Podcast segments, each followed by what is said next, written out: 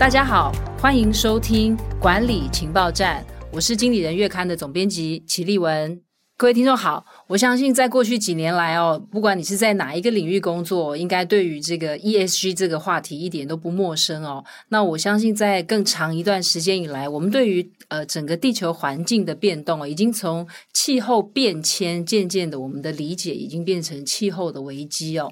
我想过去很多人可能对于呃气候危机这个议题会觉得说，好像似乎距离比较遥远哦。但是我相信渐渐的，它已经落实到每一个人的日常生活，包括我自己。以前就是很习惯哦，买一些什么保特瓶啊这种，我自己现在随身都带着杯子哦。我想这个都是日常生活。已已经这些呃重要的 ESG 的概念哦，已经融入我们的日常生活。那所以我们今天呢，邀请到呃台银的董事长哦，台湾银行的董事长吕杰成，他来跟我们分享，就是说，因为过去可能大家对于 ESG 这种环境啊、节能减碳啊，或者是公司治理，或者是社会这种呃比较是社会公益的议题哦，我们都会觉得好像金融业可能我们会觉得，诶，是不是在社会公益的议题啊，公司的治理，我们。觉得我们好像稍微。是比较可以理解的哦，但好像在节能减碳就觉得，诶，金融业跟这个距离是不是很遥远哦？但是看起来现在整个 ESG 的大风潮，其实是所有的企业哦，不管是公务机关或者是民间的企业哦，其实大家都是要共同参与。那我想说，我们今天就借由呃，在金融业有非常丰富的资历的台湾银行的董事长吕杰成，他来告诉我们，就是说，在这个绿色金融的趋势底下哦，到底金融业如何投入这个 ESG，然后台湾银行。又是怎么推动的？我想我们作为一个案例的呃一一起分享哦，也可以给我们的听众朋友很多的学习哦。所以呃，我们先请我们今天的贵宾哦，台湾银行的董事长吕杰成跟我们的听众朋友打个招呼。啊，丽文嗯，主编啊，谢谢你的这个邀请啊，很高兴啊能够来到这一个 podcast 跟我们各位观众来见面，谢谢。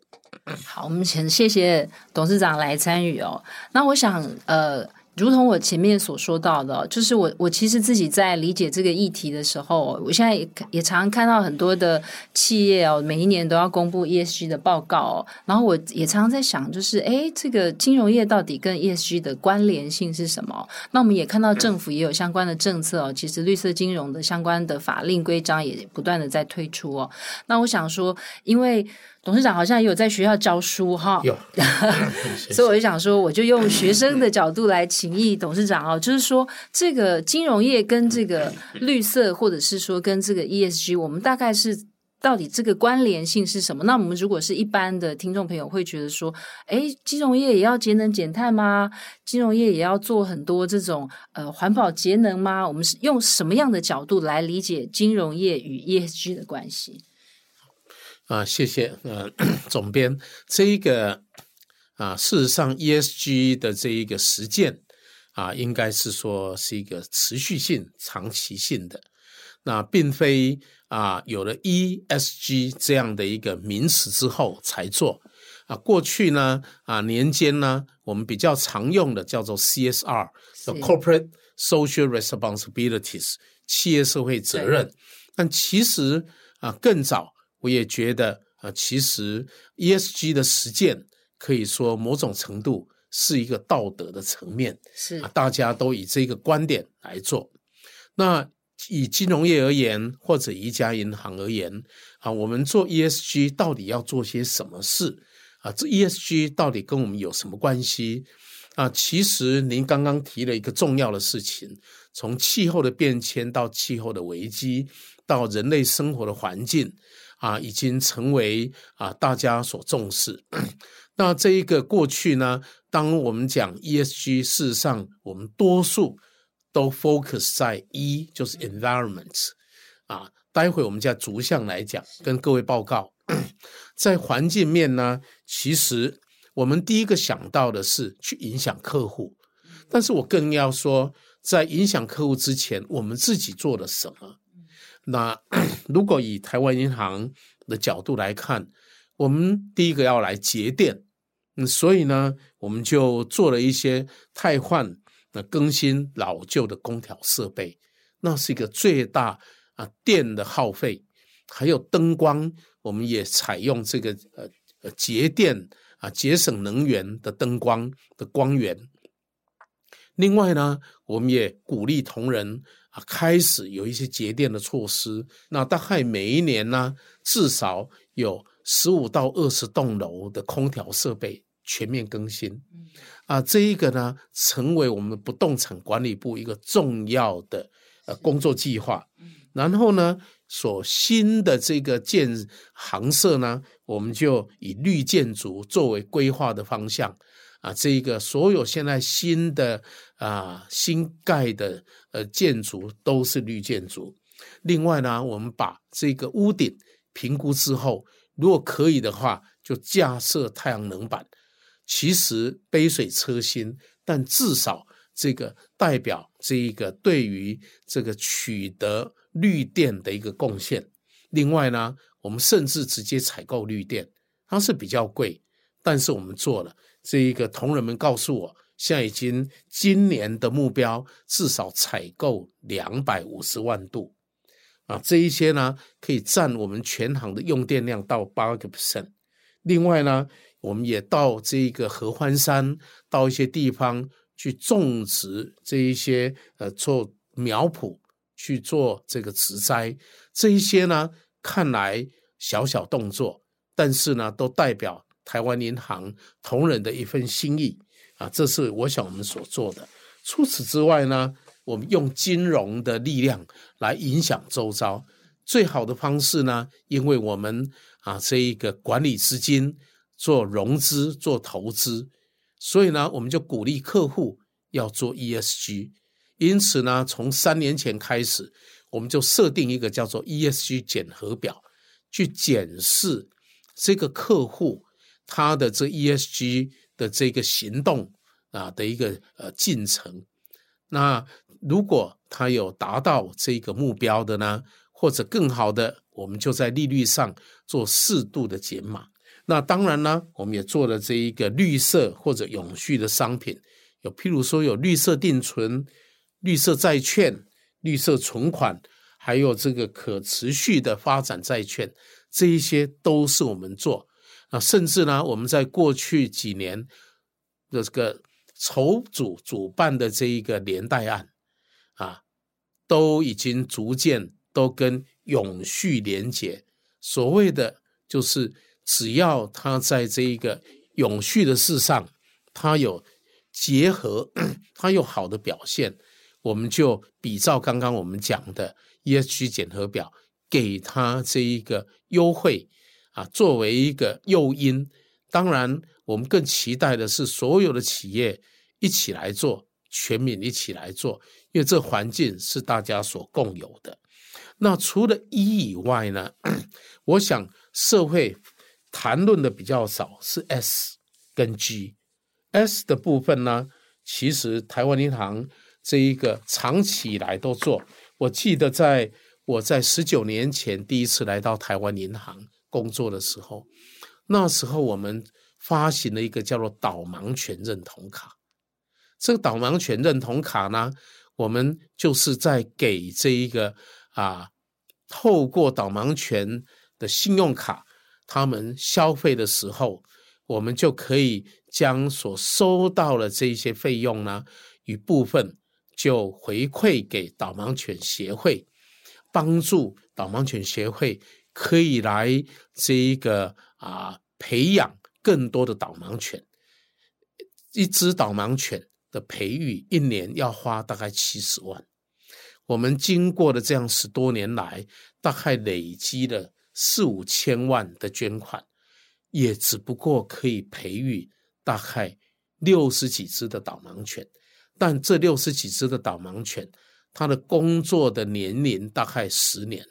就可以帮助一个盲人盲胞，那他呢，让他的生活可以自主，啊，就让他活得有自信，可以到任何地方去，也帮助了他的家庭啊，这个过得比较正常的一个生活方式。如果我们培育了七十只导盲犬，我们就帮助了七十个盲人，也帮助了七十个家庭，所以。我们的力量有限，但是我们期待透过这样来抛砖引玉。除此之外呢，啊，台湾银行呢这几年来做了一些古迹的活化。我们在阳明山文化大学啊外面的这个美军眷舍，这一些房子有一百多栋的房子，这些房子呢，我们就把它啊出租，让他们去使用啊，这一些变成一个新的聚落。我想这是啊我们台银所在做的一些事情。我们也把这一个啊我们的一些古老建筑把它整修以后。开放可以参观。除此之外，我想我们讲的呢，更重要的是一个责任的金融啊。其实我们所做的呢，啊，ESG 不只是在做大家所看到的这一些，其实在我们的日常生活、我们的业务里面就可以看到 ESG。台湾银行每一年服务大概有五十万人次的。就学贷款的学生跟家庭，这一些就学贷款的学生呢，让他们啊能够完成他的学业。从社会学的角度来看，阶级的流动就变快了。教育是一个最快的方式，让这个年轻人改变他的阶级。所以呢，我们提供就学贷款啊，这一个事实上已经将近五十年。啊，我个人念大学的时候，就是当年叫助学贷款的第一届。我念我，所以我的大学四年就借了助学贷款，所以我自己就是一个好的见证人。助学贷款帮助了我。今天台湾银行继续在做这个事。那这一个呢，一年有五十万人次，占全国助学贷款。的大概八十个 percent 都在台湾银行做，有四家银行做，台湾银行占了八十个 percent，而我们又在从我在上一任的时候，十八九年前，我们就把助就学贷款网路化。当时网络并不发达，但是我们想起，我们就善用这个网络，让这一个学生来申请变得方便。这普惠金融也已经默默的做了有五将近五十年，我想这就是台湾银行啊作为一个领导银行该有的风范，做这一些啊很繁琐。以前我记得我第一届我借助学贷款的时候借多少钱？两千八百块。你想一个学期的一个学期的学费，啊、那。你看，两千八百块要动用多少人力做这一些事情来服务？那我就想，今天当然学费增加了，金额变大了，但是银行所收的利息很有限。但是呢，它可以改变一个人的人生，改变一个家庭，更是甚至改变一个社会。当然，责任金融里面有一部分，我们的公司治理要做好。在十八年前、十九年前，今天大家都在讲法律遵循、内稽内控法律遵循的时候，十八年前还没有所谓的法律遵循这种文字、这种名词。但是台湾银行当时就做了一件事情，我们就在纽约分行第一家设了一个独立的专职的法遵人员。我想。啊，所费不多，另外一个角度，成本也变高，经营成本变高，但我们认为这是一个对的事情，台湾银行就去做。所以，台湾银行作为一家领导型银行，不是只是规模大、资产多、资金多，我们所谓的领导，应该在一个理念跟价值的领导，是一个呃经营模式的领导。那也谢谢我们所有同仁共同的努力，还有我们董事们的支持。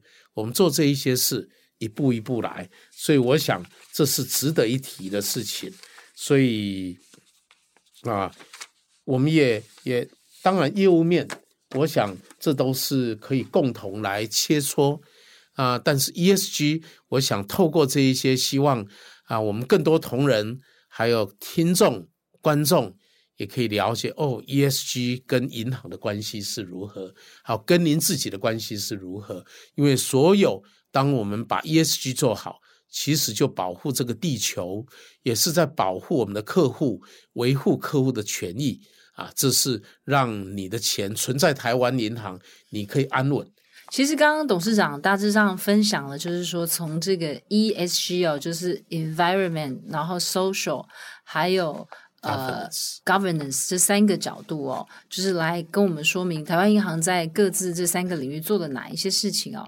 但是我在想说，就是其实对我们的听众朋友来讲，可能是在这个 ESG 的这个风潮底下哦。就是似乎，其实刚刚董事长一开始也有提到，其实企业社会责任本来就是大概在 ESG 之前的这个概念哦。那会不会就是说，我们从企业社会责任进到 ESG 的时候，其实可能也许过去我们我们对企业社会责任更多的理解，比较像是刚才董事长提到，也许很多是这种 social 的。环境的哦，就是说 social 的层面，或者是很多社会公益的，或者是呃对于社会的贡献哦。那可能企业治理过去可能我们会觉得是呃比较是法律法遵那个部分的，但是在呃环境啊、节能减碳啊，或者是说呃其实它可能有时候是牵涉到技术面，或是您刚刚讲的 ESG 检核表。其实我要去看一个企业是不是在方方面面都符合 ESG 的相关的要求，是不是我们在这个。转型过程里面，我们其实也需要一些新的人才，就是还是说，我们也是用原本的人才来推动这个 ESG，还是说，我们应该要招募新的团队？就就像我注意到，董事长也是台湾银行永续发展委员会的主席，就是说，是不是从领导者一直到我们的人人人员相关的参与，都要有一些不一样的调整？好，我想 ESG 的推动基本上是要从 top down。那之后再 bottom up，呃，top down 呢，就是说经营者要有这一个决心，因为 ESG 是有成本的，这个成本可能因为 ESG 的缘故，我们会放弃一些业务。我们的确也有一些业务层面我们放弃，譬如说，我我在啊四十多年前我在纽约工作，我受的训练就是我们不可以对 casino。就是赌场做融资，但是呢，这个在过去几年，事实上很多台湾银行也参与了这一个呃赌场的融资，而这一些业务呢，又又是啊这一个呃高利润的，但是在三年前永续发展委员会设立的时候，我们就宣布我们不再对对 casino 做放款，当然有一些单位。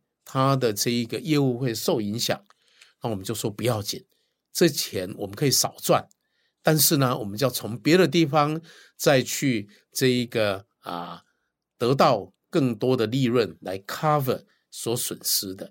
所以 ESG 并非没有成本啊，事实上也有很多的代价。这一个在业务面上面是有的，但是我们想最高的呃追求的是什么？是个文明的发展，所以呢，我们应该为了更高的文明，我们要放弃一些眼前的利益。我想这是啊，当我提出这个观念的时候，同仁们很快就就就支持。而 ESG 的推动需要有很多啊，这一个新的视野，也需要很多的这一个啊技术。因此呢，我们依靠我们原来做 CSR 的同仁是不足的，所以第一个我们要对这些同仁做新的训练再教育。其次呢，我们也引进外部的顾问啊，这一个有管理顾问，也有这一个啊一些啊事务所，他们都提供这一些啊 support，那我们就引进外部的顾问还不够。我们要有一些永续发展人才的种子的训练课程。事实上，现在年轻的同仁们对于这一些是很有概念。那同样的啊，要让他推动，也有一些有一部分是需要这一个系统的支持。无论是在会计的这一个呃 MIS 的系统，或者是我们的资讯的系统，这一些都是要 support 啊，那么并非啊，譬如说我们要盘点我们的这一些啊所花的啊这一个啊 ESG 相关的事物，这一些都要有一套新的这个制度来使用啊，所以呢啊，都都都还是要回归到人，所以还是一样。People 最为重要。是，其实这个 People 最重要这一句也是董事长的经营理念之一哦，People Centered。那我在想说，呃，董事长在，因为刚刚前面有约略提到，就是您在金融业也待的时间够长哦，就是说您您自己觉得就是。呃，这个 ESG 对你，因为你刚刚有提到，比方说我我不要对 casino 这样的产业投资的放款，对不对？好像这又是您很年轻的时候就有的概念。是，到就是说，当你在一个产业够久的时候，你会不会觉得，就是说，这个 ESG 其实有有哪一些是很新的概念，有哪一些其实它是原本就有的？然后您自己，比方说我们。呃，在这个 ESG 的整个风潮底下，我要推动台银呃往 ESG 走的时候，我们大概怎么去擘画这个蓝图？这里面我们也必须要脚步很注意，就是说多年来我存在这样的一个种子在我的心里，嗯、那到我能够有影响力的时候，来做改变的时候，我还要去探索外面的世界是不是 good timing。这个时机对不对？譬如说，当我们说要去做啊节能减碳，但是台湾银行又是全民的银行，我们拥有将是将近九十万家的这一个个人跟企业客户，这些客户能不能再给他足够的时间让他去转型？所以呢，我们可以说，好，现在如果已经存在的这一个。发电机组还是用燃煤，我们还是要支持，但是我们不再支持新盖的这一个燃煤的发电机组。其实这一些都需要时间，各个产业我们要给他时间去调试。事实上，我在更年轻的那一段时间学到很多，有一些产业是不做的，譬如说啊。呃以这个 IFC，就是这一个 IMF，这国际货币基金、世界银行的 IFC 里面呢，就定说不再投资或不再融资做热带会去发热带雨林木材的机械。是，这个台湾还没办法做到这一点，因为你不晓得这一些机械是不是去发一般的木。还是热带雨林，但是它已经有这个原则，在这个原则已经存在几十年，甚至呢，也因为怕这一个啊，这一个叫做啊石棉 asbestos 这个东西呢，会对人类的身体产生影响，他们也说不做石棉产产产品的这个投融资，这个我们。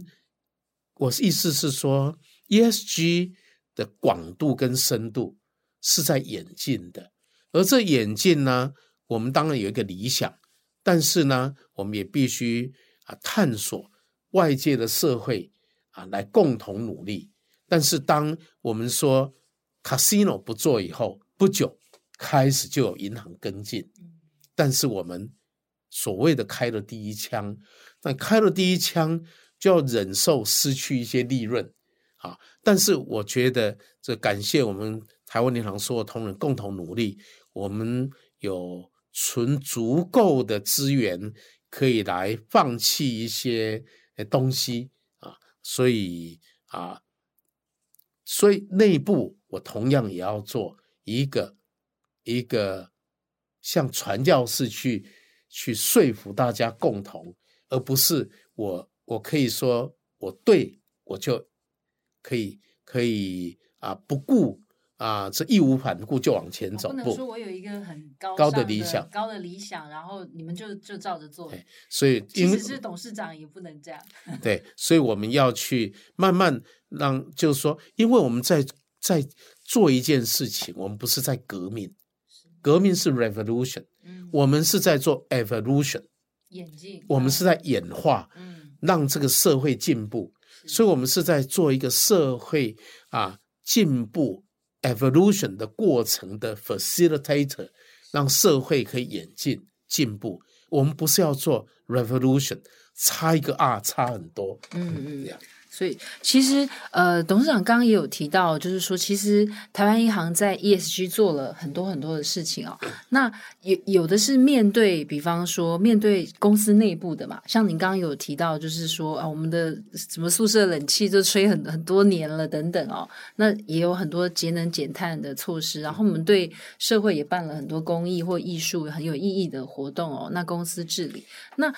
您刚刚有特别提到，就是说对对企业，因为这也是台湾银行很重要的一个角色哦，就是我们这种投放款，就是呃，我们怎么去呃落实，就是说在这一个对外的这个业务上面，我们做到这个 ESG，那可不可以针对这个 ESG 的检核这个部分，可不可以跟我们再多比较细致的分享？是一个基本上 E 就是环境 environment，S、嗯、就是 social。然后 G 是 governance，然后呢，我们就里面去看，譬如说，我们会定一些指标，是，那这些指标也是与时俱进，嗯，譬如说，它的耗电有没有减少？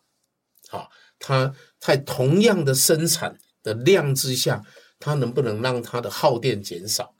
啊，这是最最容易做到的。嗯、然后呢，它有没有发生过这一个污染土地的问题？然后有没有空屋被罚啊？所以对环境是造成破坏，是啊，这一些都是检核表可以有的内容。S 也是一样，可以找到一些指标，譬如说他有去做一些社会公益，然后去帮助弱势者，这一些都会有一些报道。然后 Governance 呢，有没有这个符合这一个正常经营？有没有好的内机内控？然后报表是不是准时的这个交付？然后呢，有没有这一个啊、呃、内线交易种种？所以啊、呃，我所要讲这个范围不一而足。嗯，也就是说，事实上这个 scope 这个范畴呢是不断在演进当中。是，好，它它不会只停留哦在这里。就像说我们台湾银行的 ESG 检核表。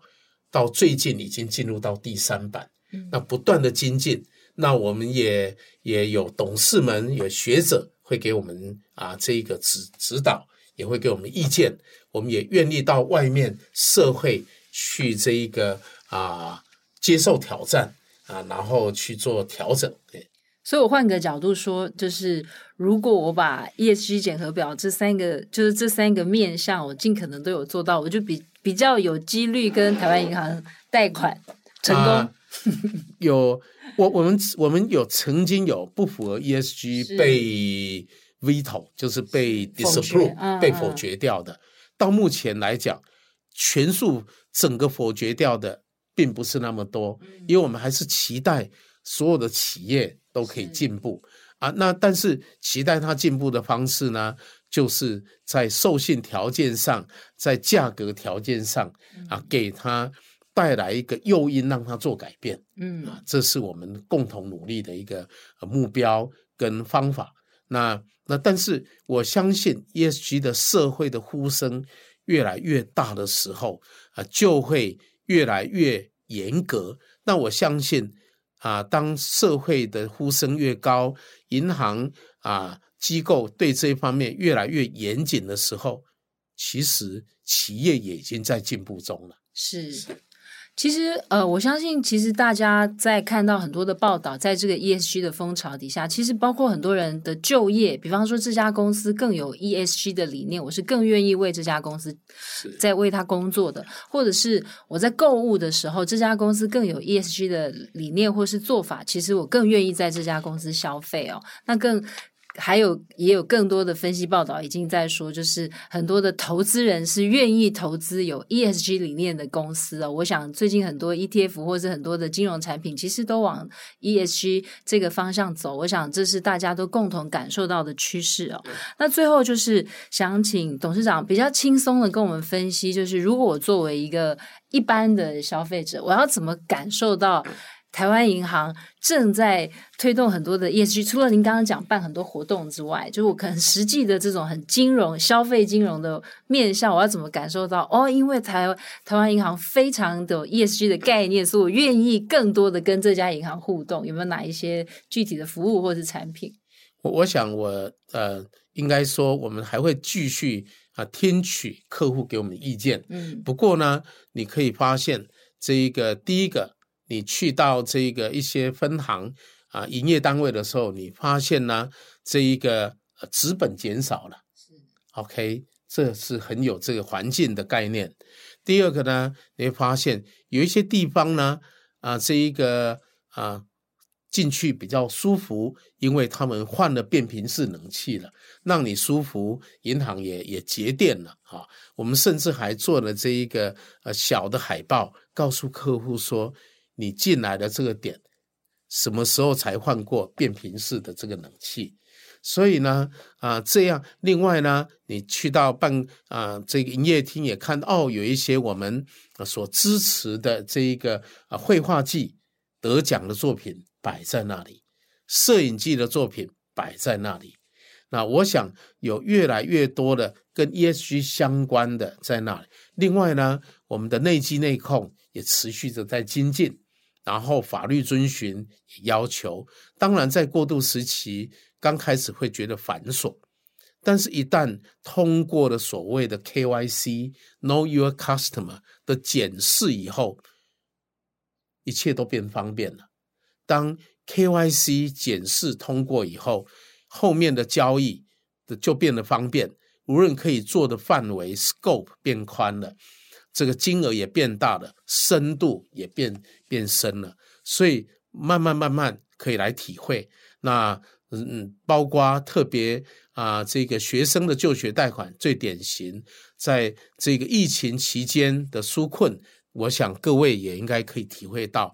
那我们说，我们只是尽心尽力努力做，我们仍然有很多的不足，也这一个欢迎啊各位啊朋友们啊给我们指教。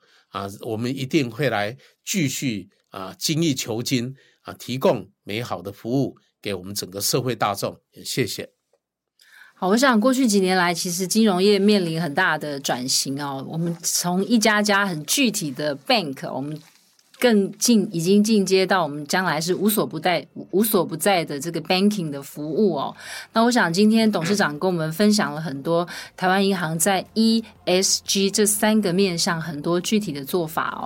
那我想听众朋友应该也跟我一样学习到了，就是其实金融业呃除了自身在推动 ESG 之外，其实面对外就是说他透过 ESG 这种理念的落实，我想刚刚董事长提到的，我觉得更重要的是他透过支持持。哪一些产业不支持哪一些产业？其实我觉得这个也是跟着社会在与时俱进哦。那我想这个是也是我们呃在这个 ESG 大的理念底下，我相信每一个人都会共同努力的方向哦。